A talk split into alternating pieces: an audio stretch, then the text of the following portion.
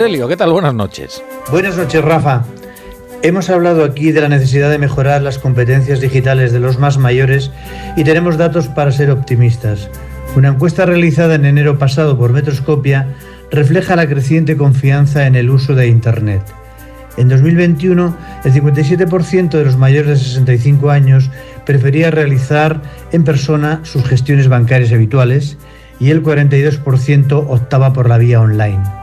Dos años después, los datos se han invertido y por primera vez son mayoría, concretamente el 55%, los que prefieren Internet para sus gestiones rutinarias como consultar saldos o hacer transferencias.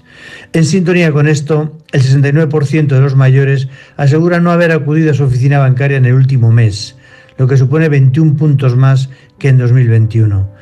El mayor uso de Internet también entre los mayores, se debe a la mejora de su formación y al aumento en la percepción de seguridad en su banco.